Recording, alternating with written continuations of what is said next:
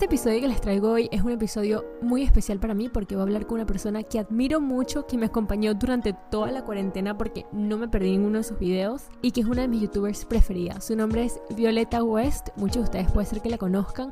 Ella es conocida en redes por hacer recetas súper saludables y lo que a mí me gusta es que son súper creativas con ingredientes sobre todo real food, hace mezclas súper extrañas y es una de las personas que mejores vibras me transmite en redes sociales. A Violeta la llevo queriendo invitar por muchos meses y por fin la tuve en el podcast. En este episodio hablamos sobre su experiencia comenzando en redes, convirtiéndose en youtuber y haciendo esto de su trabajo a tiempo completo, todos los retos por los que tuvo que pasar antes de convertirse en una youtuber full time, todos los retos que tiene ahora y un poco sobre ella. Espero que la conozcan muchísimo más en este episodio y como siempre que te ayude a aventurarte, a seguir tus sueños y muchas gracias por estar acá.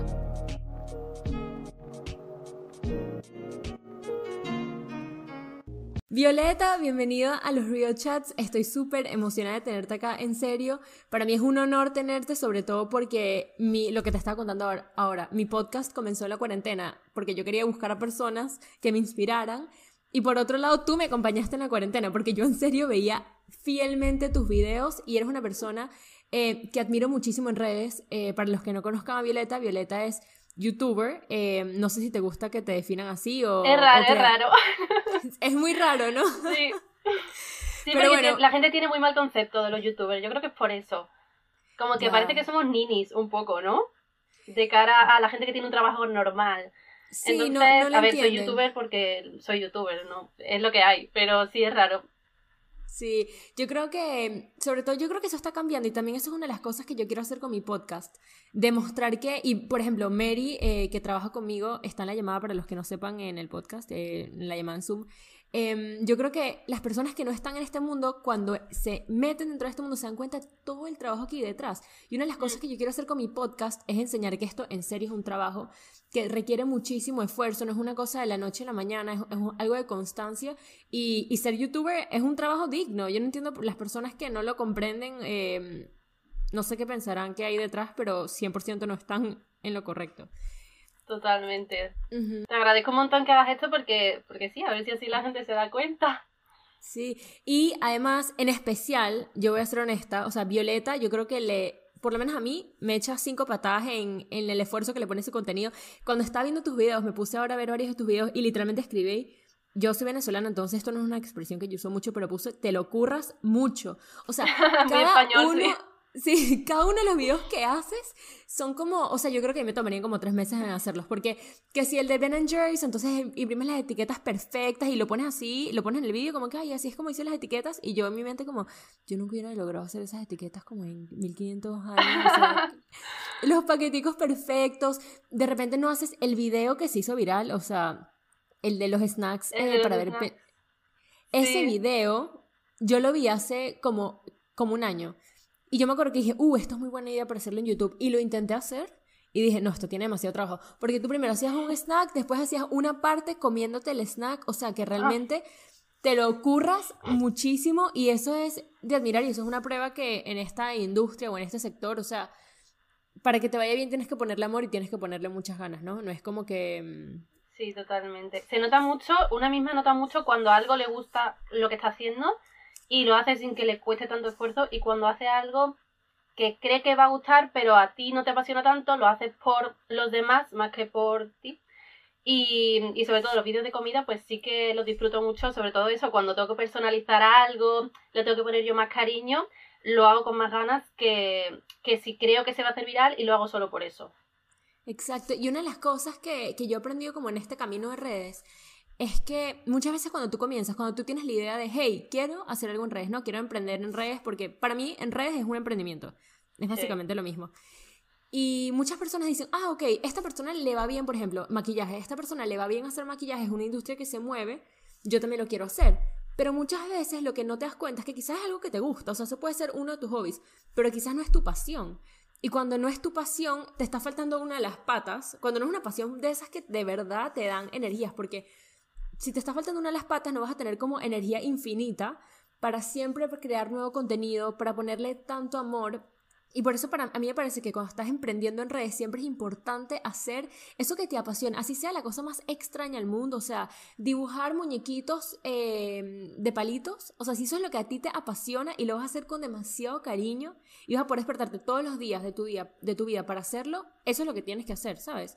Y, y contigo tú lo demuestras muchísimo. Ay, muchas gracias. Algo relacionado con lo de la pasión, igual me estoy adelantando con temas que vamos a tocar, pero mm, precisamente algo que, trato en mi canal también es la moda. Y mm, considero que me gusta la moda, pero mm, no es mi pasión. Y sin embargo, en cuanto a contratos con marcas y así, me ha salido muchas más cosas de eso que de relacionado con la alimentación. Es curioso. De, sí. me llegan más, más trabajo de eso. Y claro, lo hago con ganas porque me gusta, pero no es lo mismo. Sí, no es lo mismo. Aunque debo decir que tus videos de la moda son súper divertidos. A mí me encantó el de me visto de colores eh, una semana. Ese me encantó.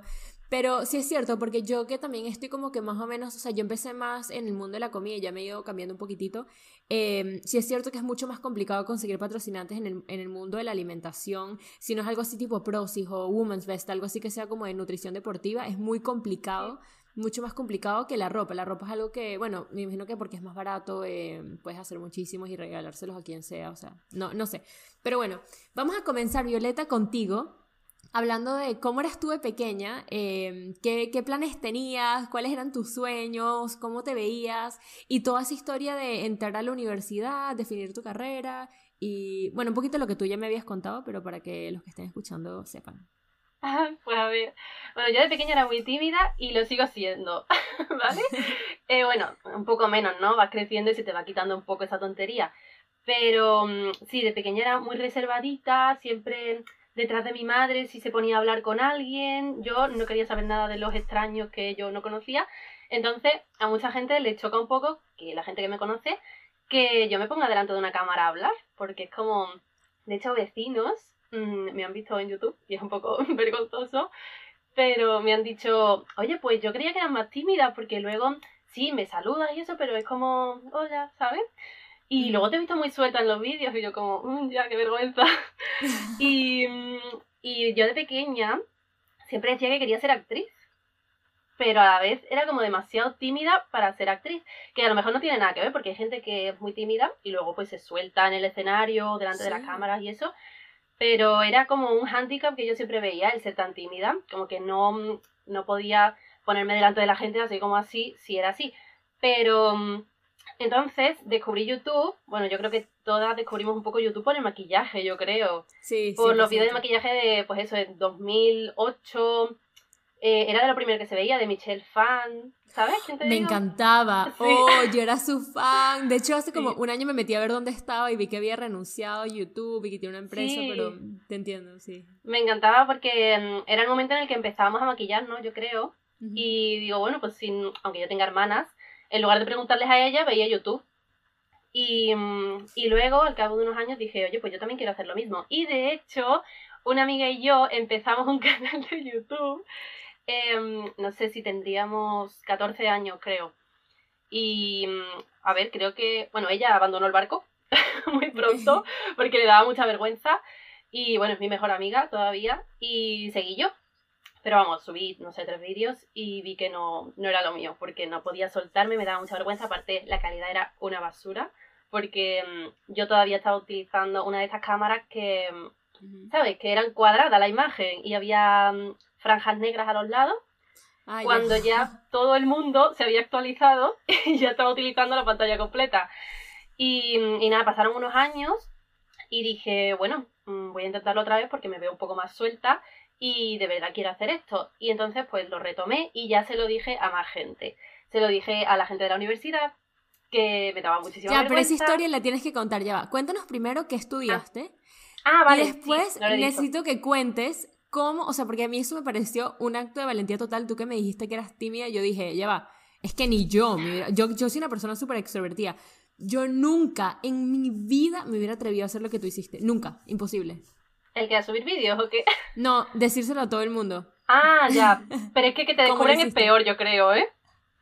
Sí, yo creo que sí. Eh, ah, bueno, lo que estudié. Pues estudié comunicación audiovisual. Que, que bueno, en realidad lo hice un poco porque me gustaba mucho el mundo de YouTube. Yo no es que planease trabajar de YouTube ni nada de eso, pero bueno, como ya eh, había pedido por Reyes una cámara de estas digitales, o sea, no digitales, no, reflex. Y, mm, y, mi hermana había comenzado comunicación audiovisual y me contaba un poco, sobre todo sobre la tele, el cine, y a mí que me encanta el cine como más como espectadora, verdad. Yo no me veo trabajando en el cine eh, detrás de la cámara, ni mucho menos. Y dije, oye, pues bueno, me interesa. Yo siempre había pensado hacer periodismo y bueno, poco relacionado está, vamos, lo estudiaba en la misma facultad y muchas de las asignaturas eran comunes a periodismo y comunicación. Luego me enteré de que el mismo año que yo entré habían hecho el doble grado de periodismo y comunicación y mm. si lo hubiera sabido, yo es que nunca me informo de nada, soy así de desastre. Y mm, si lo hubiese sabido, pues me habría metido, la verdad, porque además yo era muy empollona en clase y la nota era muy alta para, para ese doble grado y yo sé que habría entrado, pero no sé, no lo hice. y aún así estoy muy contenta por lo que hice, la verdad. Y entonces, eh, en medida que estás en la carrera, tú me contaste que tuviste unas clases como de YouTube o algo así, cómo darte a conocer en redes. Ok, decidiste, ok, mira, yo quiero empezar a hacer YouTube. Yo te voy a ser honesta, yo me puse ahora a ver tus primeros vídeos porque me dijiste que eran vergonzosos. Ay, qué vergüenza nada que ver. Tu calidad, o sea, la calidad, la edición, eh, los efectos, los colores están increíbles. O sea, que ya tú tenías muchísimo conocimiento. No sé si es que pusiste privados los primeros y esos son los, Ah, ok. Eso te iba a decir. ok, ya tiene sentido. a ver, algunos. Eh, hay uno que no sé si es como eh, cómo llevar yogues o algo así. Y ese es uno de los primeros que tengo publicados y también es uno de los primeros que subí dentro de lo que cabe. Y ese no está mal, ¿eh? Ese reconozco que no está mal. Pero hay otros que digo, madre mía, iluminación, el fondo. Es que hay muchos factores a la hora de hacer un vídeo, ¿eh? Y también porque eres perfeccionista, se nota. Sí, pero es que, mm, de verdad, dan pena, dan pena. Algo no. me da mucha vergüenza. Y aparte que me veo muy la voz, no sé, incluso la gente me decía, oye, es que no tienes la misma voz y probablemente no, no tenía porque a veces intentas parecer un poco una persona que no eres cuando estás empezando porque piensas que mm, cierta personalidad le va a gustar más a la gente. Es algo que se te va quitando con los años y cuando vas ganando seguidores y dices, bueno, pues a la gente le gusta, le gusto yo, tal y como soy, no hace falta nada más, pero al principio es más difícil. Y a veces algunas de las cosas de las que eres más self-conscious son una de las cosas que te hacen más insegura, quizás son lo que realmente te hace destacar. Mira, yo cuando estaba viendo tus videos hoy, lo primero que escribí, puse, ¿por qué me gusta Violeta? Y escribí, lo primero, voz y es dulce. O sea que a mí tu voz me tranquiliza muchísimo. No sé por qué me parece una voz súper diferente. Yo, yo también quizás, no sé si eres de Sevilla, no sé si me imagino que tú tienes un acento bastante sevillano.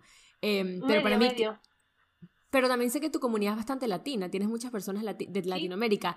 Y para mí, escucharte es súper relajante, te lo juro, me encanta.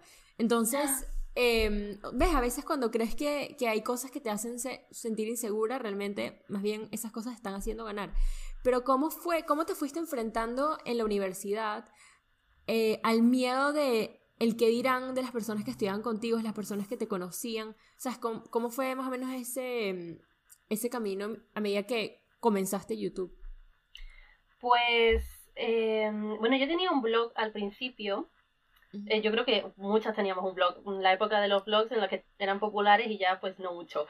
Y, mm, ya lo cerré, dije, va, paso. Eh, yo lo que quiero es hacer vídeos, no fotos. Y mm, entonces me abrí el canal y se lo dije al grupo más cercano que yo tenía en la universidad le dije, además creo que se lo dije por WhatsApp, es que ni, ni me atreví a decírselo en persona, la verdad. Y le dije, oye, que me ha abierto un canal de YouTube, no sé si incluso igual les pasé el link, ya lo di todo en ese momento. Y le dije, bueno, para que lo sepáis, porque tampoco quiero eh, ponerme aquí a subir vídeos y que, y que un día lo descubráis y me dé muchísima vergüenza. Y, y les pareció un poco raro, en principio porque, bueno, todos estudiamos comunicación audiovisual, no es tan extraño mm, estar delante de la cámara, ellos estaban más acostumbrados a estar detrás, ¿no? Más bien. Y, y, sí que les parecía un poco raro sobre todo eso, porque sabían que era una persona tímida y era como, ¿qué estás haciendo? Es un poco raro. Pero mm, nada, mm, luego se fueron acostumbrando y ya te conté, pues, lo que me pasó en una clase, que era de multimedia, de cómo ahora el audiovisual pues se podía ver de diferente, en diferentes canales y uno de ellos era YouTube y hablaban sobre youtubers y la profesora preguntó ¿quién de aquí es youtuber? Y algunos, no era yo la única, ¿eh? Había varias personas. Pero mm, los graciosos pues dijeron, pues Violeta es youtuber. Y gracias a Dios yo no estaba en esa clase porque me habría puesto roja de arriba abajo. Y claro, pues la, la profesora tuvo consideración conmigo y dijo, bueno, si la chica no está en clase, no le vamos a poner aquí en pantalla grande toda la cara, vamos a preguntarle. Y afortunadamente la siguiente clase no me preguntó y no, no me puso, porque me habría muerto de vergüenza. Yo le habría dicho que no, ¿eh? En ese momento le habría dicho, mira, el que me quiera ver, que se ponga en su portátil, pero aquí delante de mí no vais a ver los vídeos. Ya. ¿Cuántos seguidores en YouTube tenías en ese momento? Eh, pues es que no lo sé si tendría mm, entre mil y tres mil, yo creo. Sí, algo así. Sí. ¿En qué año, ¿en qué año fue eso? Eh, creo que fue en segundo de, de, la universidad, que tendría 20 años, ¿no? Sí, 20 años. Ya. Ok, y entonces pasó esto y tú seguiste subiendo vídeos. ¿Fuiste constante o más o menos cómo, cómo fue tu... No, muy constante no era, porque claro, lo iba compaginando con la universidad y, y aparte que no, no se me ocurrían muchas cosas o si se me ocurrían siempre me autolimitaba yo y decía, es que no tengo mm, la iluminación que me gustaría para el vídeo que tengo pensado, no tengo mm, pues el equipo técnico que me gustaría para esta idea. Siempre era como, me gustaría hacer cosas grandes, pero no puedo.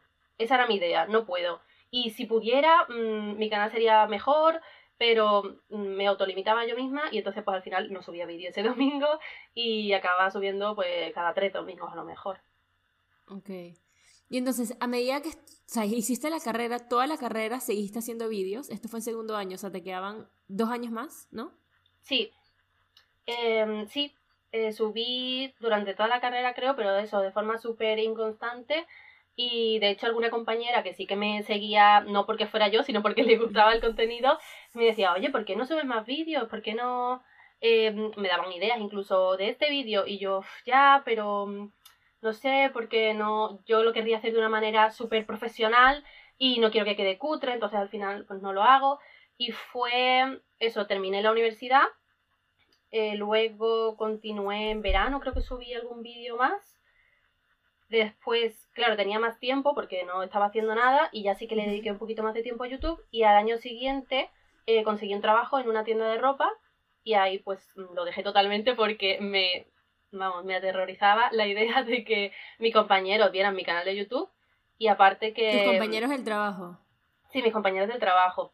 Y aparte que, no sé, que alguien me viera en la tienda, que no me iban a conocer porque por entonces a lo mejor tenían, no sé, 11.000, sí, 11.000 suscriptores y mucha casualidad sería que me vieran en la tienda, la verdad.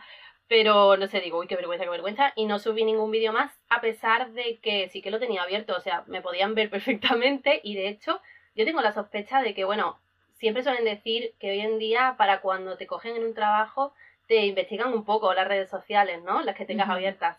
Seguro que me vieron, seguro. Porque es que pones mi nombre, si yo tuviera un alias o algo, pero es que tengo mi nombre. Seguro que me vieron. No sé. Igual eso les convenció, no sé. yo a veces también me lo pregunto en mi trabajo porque digo, o sea, seguro me investigaron y no me han dicho nada y la gente se hacen los locos. la verdad es que no lo sé, sí. Pero, o sea, parece que tu, que tu historia está muy definida por el que dirán.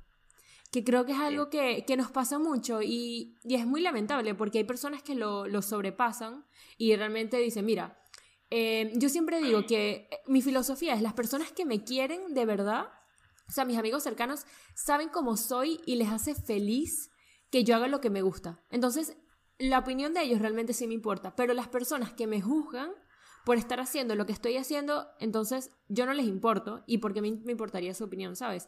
Y es muy complicado llegar a ese punto de pensar, ok, mm, no me interesa lo que tú digas, aunque me estés juzgando y hables de mí mal, porque a mí, por ejemplo, cuando yo empecé en Instagram, la gente en mi universidad siempre decía que se cree Claudia, que está todo el día en Instagram, o yo, por ejemplo, no salía mucho porque estaba en mis cosas y me gustaba crear mi contenido, em, yo vendía postres, eso es lo que a mí me hacía feliz, no salir todo el día y la gente me juzgaba muchísimo, pero después dices como que, bueno, míralos a ellos, ¿sabes? Todo lo que yo he logrado, todo lo que he aprendido y lo que ellos están haciendo con su vida, eh, ¿sabes?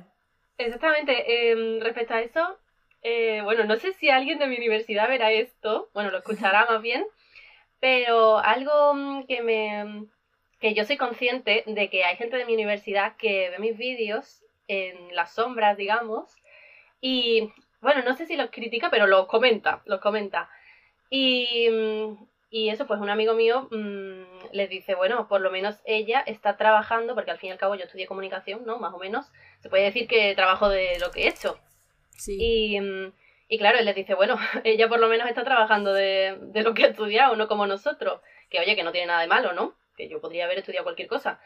Pero que eso quiero decir, es algo que por lo menos hay que valorar. Y, y, y, no solo que he trabajado de algo que he estudiado, sino de algo que me gusta, que es mucho más importante. Y pues eso, a la gente le gusta mucho comentar, pero sí. hay que mirarse uno mismo primero y ver si uno mismo está haciendo algo que le hace feliz o no.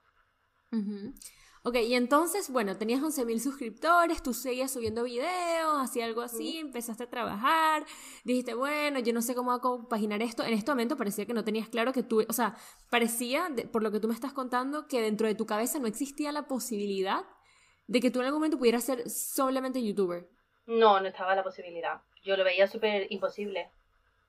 Sí, y entonces, ¿qué, qué tenías pensado? ¿Qué, qué, qué pensabas que ibas a terminar haciendo? es que no tenía ni idea, estaba muy, muy, muy perdida. De hecho, em, en primero de carrera casi lo dejo, porque estaba muy agobiada y bueno, yo seguía con la historia que quería ser actriz. Entonces, yo me acuerdo un día que lloré y lloré en plan, ¿yo por qué estoy haciendo esto? Yo no quiero hacerlo, porque yo quiero estar haciendo otra cosa. Y luego, bueno, se me quitó al día siguiente, seguí con la carrera y para adelante. Pero al final de la carrera seguía igual de perdida, porque comunicación es muy amplia la carrera, se habla de todo y de nada a la vez. La fotografía se, toca muy poquito, la radio se toca muy poquito, el cine igual, entonces luego te tienes que especializar. Y digo, es que no sé en qué me quiero especializar. Y como el tema de YouTube era como lo más constante que había tenido en mi vida a nivel audiovisual, pues dije, bueno, yo voy a seguir con esto y mis padres, claro, era como, bueno, pero tendrás que trabajar de algo, ¿no? Porque ganando como gané el primer mes que gané algo, pues 70 euros, pues no puedo vivir mucho. Entonces yo como que dentro de mí decía, venga, voy a confiar, voy a confiar en mí, en que esto va a pasar, aunque sea... Luego sí que me lo fui creyendo un poquito, ¿no? Al principio nada. Pero luego dije, venga, esto puede pasar, a lo mejor mm, hasta dentro de seis meses no, pero bueno, tendré que intentarlo en algún momento. Y pues eso, así me pasé seis meses a lo mejor ganando 70 euros al mes. un poco triste, pero es algo, por lo menos. ¿Y en ese momento estabas trabajando en otra cosa o estabas simplemente...? No, estaba, no, no, no estaba trabajando. Por eso eh, todo mi tiempo lo dedicaba a, pues eso, a hacer los vídeos y ahí sí que fui constante porque digo, oye, encima que no estás haciendo nada, no te vas a dar, no te vas a permitir el lujo de no subir vídeo un domingo.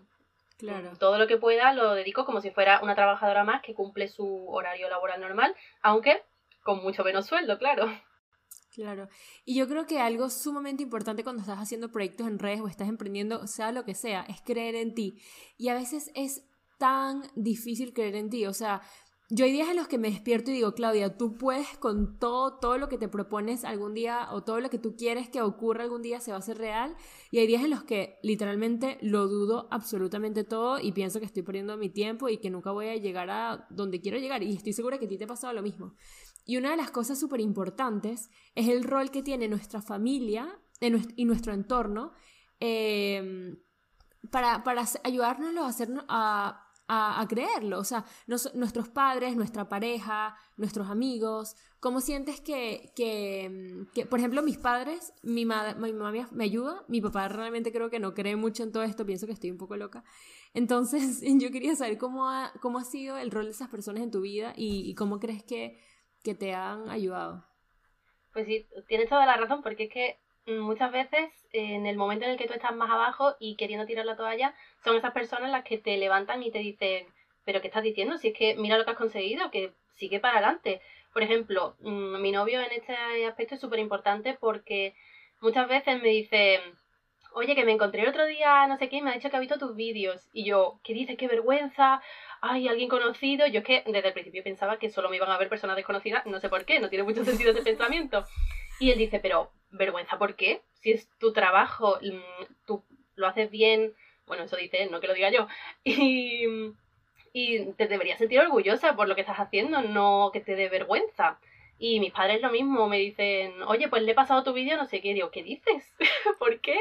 Y él dice, bueno, porque a mí me gusta el vídeo, pues para que lo vea también. Y yo, bueno, vale. O sea que veo que ellos están orgullosos en ese sentido, aunque esté haciendo algo súper atípico, que ellos ni sabían que existía este trabajo. Y, y ellos han creído en mí porque no se pueden apoyar en la experiencia de otra persona que conozcan para saber que esto va a funcionar, ni nada de eso. Están creyendo en mí, en lo que yo les digo de, de que yo también creo que esto pueda funcionar. Y dice, pues si tú crees, yo creo también. Así que todo está bien. Y sí, gracias a ellos, pues puedo seguir haciendo lo que hago, porque si mis padres pensaran que esto no va a ninguna parte, a lo mejor yo también me lo plantearía. Porque ante todo, uno siempre quiere hacer felices a sus padres, no en el sentido de todo lo que tú quieras, sino te planteas un poco, oye, eh, merecerá la pena, estaré perdiendo el tiempo, estaré, me creo que tengo un trabajo y en realidad no lo tengo y estoy haciendo un tonto aquí delante de una cámara, pero sí, su apoyo es súper importante. Sí, te entiendo. Y mm, ahora quiero tocar un poco el tema de tu video viral y cómo tu canal empezó a crecer, pero quería compartir algo sobre una de mis filosofías de, de vida que, que a mí me ayudó mucho a creer en mí yo desde pequeño, o sea, yo no sé si tú te sientes identificada con esto, pero yo desde que soy muy pequeño, o sea, como desde que tengo 13 años, yo siempre he pensado que yo estoy perdiendo el tiempo. O sea, yo siempre he pensado que yo estoy tarde. Y yo de pequeño yo quería ser modelo, no sé por qué a mí se me metió esa idea en la cabeza y yo siempre decía, yo quiero ser modelo, quiero ser actriz, algo así, animadora, lo que sea. Y yo siempre pensaba, yo siempre veía, oh, por ejemplo, Britney Spears, ella empezó a los 14 años y yo tengo 14 y yo todavía no he empezado. Después a los 16 decía, Miley Cyrus, o sea, por decir cualquier persona, las primeras que se me ocurren, ¿sí? Yo decía, ella empezó a los 14 y yo tengo 16, ya estoy demasiado tarde.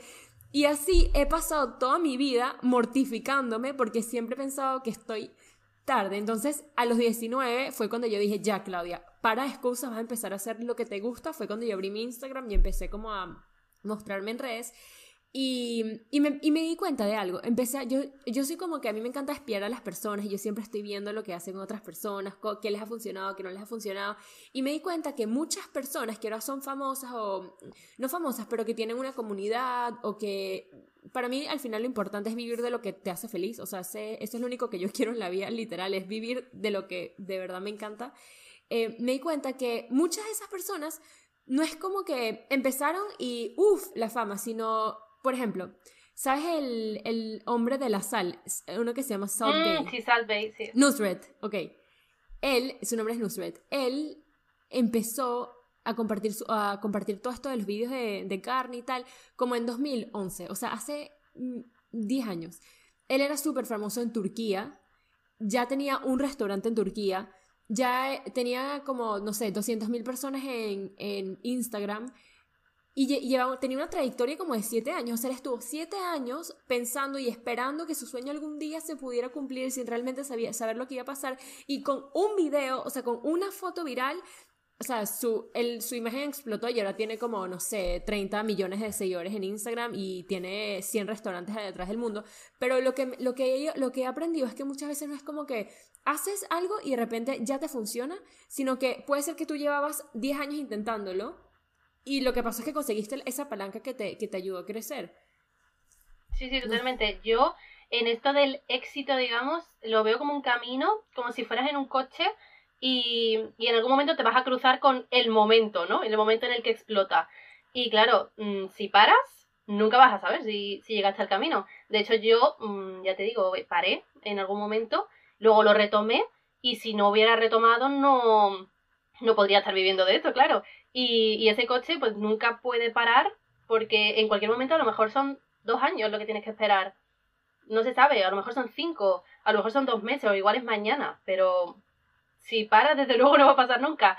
Y precisamente, hablando de, ese vídeo, ese vídeo se tiró a lo mejor mm, cuatro meses, cinco, con mil visitas, mil. Que, y, y, entonces tampoco tenía yo mil suscriptores, tenía más. Pero claro, nunca te ve tanta gente como te sigue. Y, claro, eso, mil suscriptores, o sea, mil visitas y, y luego de repente es verano de ese mismo año y veo que me empieza a seguir mucha gente en Instagram. Y yo preguntándome, pero esta gente de dónde viene, si es que además de Instagram lo tenía muertísimo, porque ya te digo, estaba trabajando en la tienda y toda mi energía iba a eso. Y nada, digo, ¿de dónde vendrá? Voy a meterme en YouTube, a ver, no sé. Y me veo que tiene el vídeo 100.000 visitas. Y yo, bueno, ¿de dónde salió esto? Si es que no sé si era a lo mejor porque como venía el verano, lo típico de que la gente se empieza a cuidar un poco más y se pone a buscar alternativas más saludables, no sé, también fue el momento del real fooding que, estaba más fuerte y quizás pues la gente le dio por buscar ese tipo de vídeos, no sé, pero realmente eso fue lo que me dio la fuerza para creer un poco más en mí y decir, oye, pues a lo mejor puedo seguir de esto porque yo sabía que el contrato se me acababa en dos meses y pensé, bueno, pues cuando se me acabe el contrato, ahora mismo no voy a seguir con YouTube porque no quiero compaginar las dos cosas y no podía tampoco. Y cuando acabé esto, pues lo retomo y fue precisamente cuando en octubre o algo así subí el vídeo de eh, Desayuno Sano parte 2, creo, que hacía ya un año que había subido la 1 y pues ahí volvió el coche a funcionar, digamos. Ya, sí, yo siempre, yo, yo pienso igual, yo siempre le digo a todo el mundo como, tú tienes que siempre eso, rodar. Tú sigue y mm. sigue y sigue, porque si no sigues, es como que si tú misma te estuvieras cerrando las puertas y tú nunca sabes eso, tú nunca sabes el momento en el que algo te puede pasar y, se te abren oportunidades o quizás tu camino va a ser un camino de mucha constancia, pero con trabajo y esfuerzo yo soy fiel creyente que si tú haces algo todos los días, poco a poco, poco a poco siempre vas a ir creciendo y siempre vas a ir avanzando, sean redes, sean los negocios, sea en los estudios, sea en absolutamente todo en la vida. Em, sobre crear contenido, para mí me da risa lo que decías antes de... Quizás este fue tu cambio, porque tú al principio me dijiste que para ti siempre era como que no puedo, no lo puedo hacer, esto es difícil, no tengo el material, no tengo mm, el sitio. Y para mí, también lo noté cuando estaba viendo tus vídeos, para mí tú eres la reina de crear contenido y no ponerte excusas. Tú hiciste un vídeo hace poquito en tu cocina y enseñando cómo tú haces para grabar los vídeos. Y Violeta ese vídeo para mí fue como una cachetada, porque yo me pongo muchísimas excusas. Siempre que me mudo, o sea, yo me he tenido que mudar muchísimo porque mi familia, eh, o sea, yo no vivo con mi familia, ojalá pudiera vivir de mi familia y no tener que trabajar. pero, pero, ¿sabes? Y siempre que me mudo es como que, uff, una vez vivía en un sótano bajo izquierdo, interior, sin luz, y yo no hice ni un vídeo porque yo decía, es imposible que los vídeos me salgan bien acá, em, no puedo, mm, la luz, el eco, lo que sea y tú lo haces increíble. Mi cocina es enana. enana, o sea, caminas y das cuatro pasos y ya está, has terminado. Y mm, precisamente, la verdad es que me lleva mucho más tiempo grabar vídeos por eso, porque, porque me las tengo que arreglar, aparte de que lo grabo todo yo sola. Eh, muchas veces mi novio me dice, oye, ¿necesitas ayuda? Y yo, no, la verdad, lo hago yo sola y ya está. Que ni cabe. Exacto, ni cabe. Y luego la luz mm, la tengo como al fondo de la cocina, la ventana. Entonces me, si estoy mirando para el otro lado, mmm, mal, contraluz total. Tengo que poner el aro de luz, este que he puesto ahora para grabar, mm, casi no cabe. Antes ponía un foco de estos tipo paraguas, ¿sabes? Bueno, de estos cuadrados, la caja de luz esa, y no cabía casi tampoco. Mm, horrible, horrible, la verdad. Bueno, aparte de que mi cocina no tiene nada que ver como la veis, porque mm, mis padres la tienen llena de cosas, la encimera. Siempre, siempre, siempre está llena y como una hora antes de grabar siempre tengo que sacarlo todo y ponerlo al salón o ponerlo en otra habitación porque es tremendo. Y bueno, mi tía me lo ha dicho, dice, pero esa es tu cocina, si, si no se parece a la cocina que yo he visto. Y así, pues siempre me la tengo que arreglar. Mis padres dicen, madre mía, que de trabajo, chica, te compensa. Y yo, bueno, pues sí, el día que grabo a lo mejor no me compensa, pero al día siguiente que estoy cómodamente en pijama editando con los vídeos y me llega esa satisfacción de que he hecho las cosas bien a pesar de todo, pues sí que me compensa bastante. Sí, no, Violeta en serio es la reina de hacer cosas con, con poquito. Yo en verdad cuando vi tu vídeo yo me quedé en shock, o sea, yo no lo podía creer porque para mí fue como que todas las excusas que te has puesto, Claudia, no son válidas. O sea, mírala a ella lo que está haciendo y además Violeta, tu contenido no, tú dijiste que tú creas un poco de contenido de moda, pero tu contenido es contenido de recetas, la mayoría de los vídeos. Yo también, sí. Sí, sí, eso es lo que yo pienso, por eso no, entiendo, digo, pero ¿por qué me llegan eh, cosas de moda si, si lo que yo hago más es lo otro? Pero bueno, Claro, pero, o sea, tu mayor dificultad, porque quizás si hicieras puros vídeos de moda, ah, bueno, no importa, agarras una esquina en la, en la sala eh, le pones una lamparita y haces el resto de los vídeos ahí y no tienes que mover nada. Pero lo que tú haces es realmente lo que sería más complicado para ti. Y, y volvemos al tema de cómo a ti te apasiona, lo puedes hacer y tienes la energía. Si es algo, si empiezas a hacer un proyecto porque piensas que funciona y porque a otras personas les va bien, pero realmente no es, no tiene una conexión con tu historia personal, no es algo que a ti realmente te inspira al máximo y que te hace demasiado feliz, es muy poco probable que tú a la décima vez que tienes que eh, sacar toda la cocina, eh, poner cinco focos, el, donde pones las cámaras, grabar desde tres ángulos, la sala, el hueco en la pared, o sea, todo lo que todos los, todos los distintos focos que haces realmente no las va a poder hacer, que a mí también me pasado. Yo, por ejemplo, me pasó con, me pasa lo contrario contigo, a mí me encanta la cocina, yo he hecho tenía un emprendimiento de postres en Madrid y amo cocinar, pero crear contenido de recetas no es mi pasión. Mi pasión es otra. Y me estoy dando cuenta ahora porque yo no tengo energía infinita para crear eh, contenido, recetas o vídeos. No, no, no, o sea, llega, llega un límite y no, no quiero seguir. Pero para hablar, hablar con otras personas, lo puedo hacer a las 2 de la mañana, a las 3, eh, enferma, con dolor de barriga, o sea, puedo hacerlo como sea. Y es súper importante conseguir, ¿qué es eso? Es que por lo menos, claro, lo has probado todo y ahora ya sabes lo que te gusta y lo que no pero por lo menos intentarlo. Pero bueno, que yo he visto contenido tuyo de recetas y me gusta, ¿eh? Ay, Dios mío, no, qué vergüenza. igual que tú. Ay, no, Dios mío, qué vergüenza. Ay, no, no, no. Que sí, a mí me encanta. Me vi el vídeo de las arepas el otro día. ¿Sí? Ay, las tienes que hacer. Y me dices. Sí, sí, sí. Tengo que comprar harina pan. Sí. bueno, no, no nos patrocina este podcast. bueno, pero es una empresa venezolana que casi que no tiene ingresos, entonces... Ah, entonces sí. Bueno, mentira, sí tiene. Lo que pasa es que sabes que todo en Venezuela no funciona. Eso es otro tema aparte. Algún día hablaré de eso. Pero em, hablemos un segundo de, de, la disciplina, que creo que es otra de las cosas que, que deberíamos aprender de ti. ¿Cómo haces tú para organizarte? Para, sí, organizar tus días. Yo creo que a veces es muy...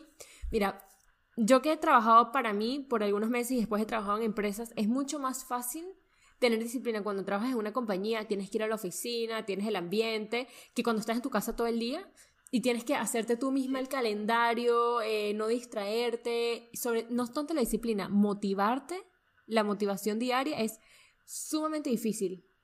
¿Cómo, cómo haces tú? Pues mira, soy mm, muy mala en el tema de organización porque de nunca, nunca, nunca he tenido una agenda. No la tengo, a día de hoy tampoco. Eh, y bueno, yo creo que estoy hablando con la reina de la organización, que eres tú, porque yo te sigo en Instagram y veo que haces mil cosas en el día. y digo, pero ¿de dónde saca el tiempo para hacer eso y trabajar en un trabajo de oficina también, no? Sí. Y, y yo, que estoy en mi casa haciendo vídeos y me lo puedo hacer yo, como que me organizo fatal porque siento que estoy todo el día editando, estoy todo el día grabando y no hago nada aparte de eso.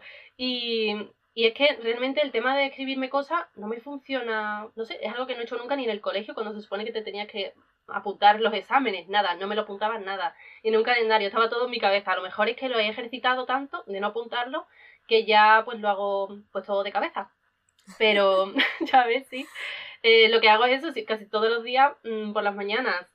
Em, voy al gimnasio cuatro veces a la semana, antes del gimnasio y después del gimnasio antes de comer lo suele dedicar a, redes sociales o editar o algo de eso, a preparar algo de algún vídeo. Y luego por la tarde es entero para eso. Yo trabajo más por la tarde que por las mañanas, de hecho. Ok, eso también es importante, identificar, identificar cuáles son tus horas productivas. Muchas veces hay personas que son de tarde y piensan que el ritual de las 5 de la mañana les va a funcionar. Pero es que si a ti eso, o sea, no va con tu, con tu esencia, eh, no te va a funcionar, ¿sabes? Siempre es importante descifrar cuáles son esas horas de máxima productividad para ti y trabajar en esos momentos. Yo, soy, bueno, yo soy una persona más de mañana, digamos, en cuanto a que me gusta madrugar, por ejemplo. Pero no me gusta madrugar para empezar a trabajar ya. Me gusta madrugar para tomarme mi tiempo, en hacerme mi desayuno, tranquilamente, luego me voy al gimnasio y ya por la tarde, como que ya estoy totalmente despierta, totalmente con las ideas claras que en mi cabeza me las he ordenado durante la mañana y de hecho en el gimnasio muchas veces me ocurren cosas o incluso como en el gimnasio suelo ver vídeos de YouTube es el único lugar en el que veo vídeos de YouTube realmente porque siento que puedo hacer dos cosas a la vez, ¿no? No estoy siendo tan improductiva como si me tiro en el sofá en mi casa a mitad de la tarde a ver vídeos de YouTube, sino que a la vez estoy haciendo ejercicio, por lo menos. Y mm, a lo mejor algo que veo en el vídeo de alguien digo, uy, pues a mí se me ocurre algo similar, pero dándole una vuelta, o no tiene nada que ver y se me ocurre otra cosa. Y mm, eso, la mañana es para las ideas y la tarde para la ejecución, digamos. Ok. ¿Y qué consejos le darías a las personas que quieren comenzar em, en YouTube? Que quieren comenzar a, mostrarse, les da vergüenza, no saben por dónde empezar y están desesperados y necesitan ayuda o que les digan algo. Pues eh, lo primero que les diría, bueno, es que esto es un consejo muy típico, que es no lo hagas por el dinero, ¿no? Se suele decir siempre, porque como ahora YouTube pues se ha convertido más en un trabajo, pues siempre se dice no lo hagas por el dinero, pero sería un poco hipócrita de mi parte porque yo un poco sí que lo hice por eso, ¿no? Yo vi que había posibilidades porque el vídeo se había hecho viral y dije, oye, pues igual puedo trabajar de eso, lo cual significa dinero. Entonces, mm, hazlo, por, hazlo por el motivo que te dé la gana, realmente, pero hazlo porque nunca sabes a dónde te va a llevar. Eso sí, si lo vas a hacer, hazlo mm, dándolo todo. No te intentes quedar a medias, no te pongas tus propias limitaciones de no puedo porque mi casa no es tan bonita como la del resto de la gente, que es una cosa que yo también pensaba. Y de hecho siempre tengo que modificar algo, ya te he dicho. Y mm, si tienes que cambiar algo porque no te gusta, pues cámbialo, mm, fácil. Pero da todo lo que puedas, incluso si al principio tienes que invertir un poco, poner un poco de dinero pues en eso, en iluminación o en la cámara, porque yo con mi móvil no podría grabar vídeos, la verdad, sería horrible la Sobre todo porque eres perfeccionista. Sí, yo claro. a veces lo he hecho. No, pero tu móvil seguro que tiene mucha mejor calidad que la mía, ¿eh? La, la mía es horrible. Y mm, eso, pues a lo mejor tienes que dar un poco extra al principio, igual que también tendrás que poner un extra de tiempo, un extra de no estoy ganando dinero estos primeros meses, pero quizás dentro de unos meses sí. Y sobre todo tener mucha paciencia, porque nunca sabes cuándo te va a llegar al momento. A lo mejor es dentro de mucho, pero si no lo haces, desde luego, no lo vas a saber nunca. Sí. Y Violeta, ¿cómo te ves de aquí a unos años y qué te gustaría lograr? ¿Cuáles son las metas que tienes así a corto, largo plazo? Bueno, mi primer, mm, en cuanto a YouTube dices, o en la en vida cuanto a la en vida, general? todo. En cuanto a la vida en general, mi primer objetivo es mudarme. Ok. Pero, ay, es que, por un lado, mis padres están muy bien conmigo, porque yo les hago de comer, ¿sabes? Y dicen, yo no quiero que te vayas nunca. O sea, quiero que te vayas porque hagas tu vida y eso, y cumplas tus sueños. Pero conmigo están muy a gusto porque además nos llevamos muy bien, soy una persona muy tranquila y no les doy ningún tipo de problema. Y en ese aspecto es como que me da un poco de pena porque yo también estoy muy bien con ellos, nos llevamos genial. Pero, por otro lado, evidentemente quiero tener mi propio espacio, mi propia vida. Me encantaría mm, tener una cocina más grande en la que fuese mucho más fácil grabar, porque ya ves los problemas que tengo actualmente. Y sobre todo que me gustaría vivir con mi pareja, que llevamos casi nueve años juntos y aunque lleva- vivimos muy cerca y por eso no hemos visto esa necesidad tan grande ahora mismo, porque nos vemos todos los días, pero bueno, pues me gustaría vivir con él también. Y, y ahí sería mi espacio de trabajo, mi espacio, mi hogar y a la vez el sitio en el que trabajo desde casa y que se ve en los vídeos. Entonces eso me hace también muy difícil encontrar el sitio perfecto Sí. Porque es eso, no es solo el sitio en el que vivo, es el sitio que se, que se ve y en el que me paso todo el día trabajando. Y pues eso, mi plan sería seguir trabajando de esto. No sé a dónde llevará porque llevan años diciendo que esto de YouTube se va a acabar, no sé cuánto tiempo llevan diciendo eso y de momento pues ahí sigue. Sí que es verdad que existen otras aplicaciones, que mucha gente se ha pasado a Instagram porque al fin y al cabo, mm, hombre, sí que es verdad que la gente se pasa mucho más tiempo en Instagram que en YouTube para, hacer- para ver aunque sea pues una historia, eh, te metes en un momentito y ya está, son cosas más cortas también, están ahora los reels, que también estoy haciendo ahora recetas por ahí porque son súper rápidos. de, Violeta, no sé, TikTok. 40 segundos. TikTok. Pero Es sí que ahora Instagram ha- le ha robado la idea a TikTok, entonces... Sí, pero los pones en TikTok. Mira, yo llevo tres años y medio en redes Sí. todos los días de mi vida tomándome esto como un trabajo a tiempo completo. O sea, yo nunca he parado. Para mí siempre ha sido como que todos los días, de repente hay semanas en las que estoy más ocupada, no puedo ponerle tanto tiempo, pero todos los días y he crecido poco, constantemente, pero poquito, poco a poco en Instagram. Eh, publiqué tres videos que se hicieron súper virales, tipo 4 millones de views, 1 millón, 3 millones. Y de repente me han seguido 5 mil personas de tres meses para acá, que eso no me ocurrió nunca. No me digas, oye, pues igual me hago Te TikTok. voy, después te voy a mandar todo. Y la- el beneficio de la- para las personas que le interesen esto también, bueno, para que sepan, el beneficio de TikTok es que TikTok es para mí es mucho más fácil de editar. Pones los videos ahí y después simplemente pones exactamente lo mismo a Instagram. Instagram también te los viraliza muchísimo. Entonces, you go girl, o sea, no solo YouTube, dale con todo. Y Instagram, a mí Instagram me parece como un espacio para crear comunidad. A mí Instagram me encanta porque es un- una plataforma donde puedo hablar con personas, puedo pedir feedback, puedo preguntar, puedo hacer encuestas. Pero para crecer, para darte a conocer, yo creo que desde, o sea, si tú solamente quieres tener una cuenta en Instagram, siempre tienes que buscar otras fuentes que te traigan eh, ¿cómo se dice esto? Mm, tráfico, que traigan tráfico, 100%, porque yo creo que de- desde Instagram ahora lo veo súper complicado. Entonces, es difícil crecer, sí. Súper difícil, Instagram ahora sí. mismo. Entonces yo creo que siempre la lo mejor que puedes hacer es buscar contenido, o sea, buscar tráfico de YouTube, de podcast, de TikTok, de lo que sea. Dar cursos, Violeta, quién sabe. Me encantaría tomar un curso contigo. eh, Pero yo que voy a enseñar. ¿Cómo crear yo no sé contenido qué- de casa? Ah. ¿Cómo, cómo crear contenido eh, con pocas posibilidades puedo hacer, no? Te lo juro.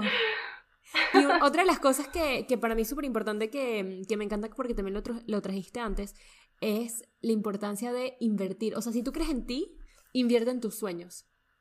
Muchas veces gastamos demasiado dinero en cosas que no son tan necesarias. Y yo, para mí, lo primero, cuando tengo, o sea, cuando me llega mi sueldo, lo primero que hago es invertir en mis sueños y después en mí y después en, en todas las cosas extra.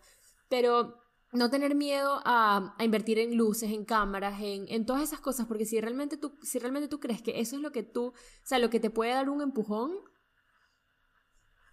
Sí, sí, totalmente. De hecho, la cámara que utilizo ahora, que es la típica de vlogs que utiliza todo el mundo, me la compré en una tienda de segunda mano y, y me costó, no sé si 300 euros, costaba el doble en nueva. Y en ese momento dije, uff, 300 euros, qué dolor, porque yo por entonces, pues ya te digo, no ingresaba casi nada. Y era, estaba tirando de ahorros totalmente. Y en ese momento grabé dos vídeos, que nada, fue antes del vídeo ese de Snacks Sanos. Y dije, uff, qué inversión más tonta, ¿no? Si me he gastado 300 euros para ingresar nada. Pero claro, es lo que te digo, nunca sabes cuándo llega el momento y esa cámara es la que he seguido utilizando hasta hace dos meses que se me rompió porque mis inventos de grabar desde arriba tienen sus consecuencias Mm, y se me estrelló contra el suelo.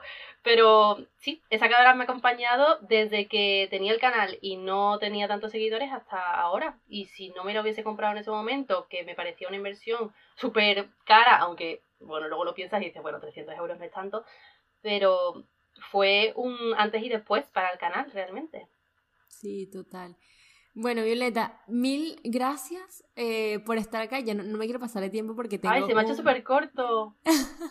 Vamos a hacer una segunda parte de cómo crear contenido con pocos recursos, que yo también lo necesito.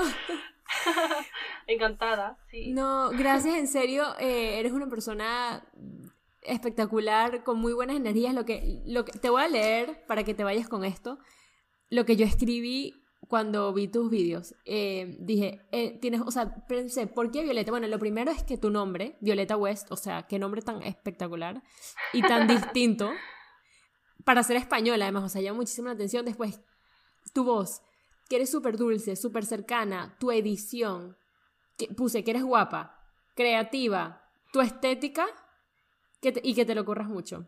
Para las personas que nos están escuchando, es súper importante, sobre todo lo de currártelo mucho. Que el resto no importa, porque cada quien, eso es lo que a ti te hace especial, lo que a ti te hace único, pero cada quien tiene lo que le hace único a su manera. Entonces, Ay, bueno, muchísimas gracias. Oye, me gusta mucho que me digas eso porque, claro, eh, al final una de lo que se puede sentir orgullosa es de lo que hace una, no de lo que tiene ya, ¿no? De, de casa, porque puedes decir, oye, qué pelo tan bonito tiene esta chica, que, o incluso la voz, ¿no? Porque es un halago para mí, pero es la voz con la que he nacido, ¿no?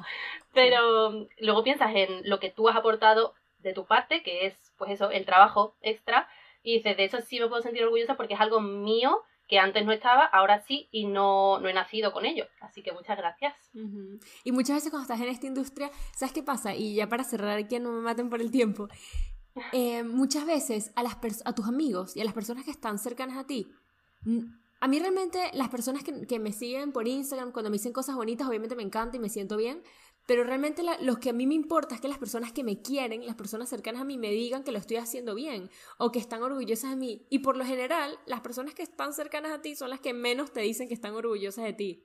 O te lo dicen, o sea, tus amigos. No sé por qué, o, o les cuesta, a los amigos muchas veces les cuesta como repostear tu contenido o hablar eh, tanto de ti, porque lo toman como por sentado, como que, ah, bueno, ella, ella no lo necesita, pero al final es súper importante que esas personas te digan que están orgullosas. Sí, es verdad. Bueno, mis amigas sí que mm, me lo dicen a lo mejor de, oye, ¿viste este vídeo? Y qué guay cuando hiciste esto con la edición y me ha gustado mucho eso. Y digo, ay, muchas gracias, porque sí, claro, es algo que te dicen mucho la gente que te sigue y que lo pone en comentarios. Pero no es algo que suela verbalizar directamente alguien de, tu entorno. Y, claro, es como, obviamente, que te lo diga una persona que te sigue, te llena de satisfacción también, pero que te lo diga una persona cercana es como, qué guay, no sé, es como en el mundo real, ¿no? Que te lo diga alguien. El mundo real. Sí, mola mucho. Entiendo. Bueno, mil gracias por estar acá, Violeta. Y, no, gracias a ti. Y a los que nos escuchan, espero que les haya gustado este episodio, que les inspire y nos vemos en otro. Chao.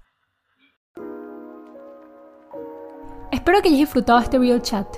Lo que realmente quiero lograr con estas conversaciones, aparte de tener un poquito más de claro el camino que quiero seguir, es dar una mano, aportar así sea con una sólida práctica y útil para que todos crezcamos y evolucionemos juntos.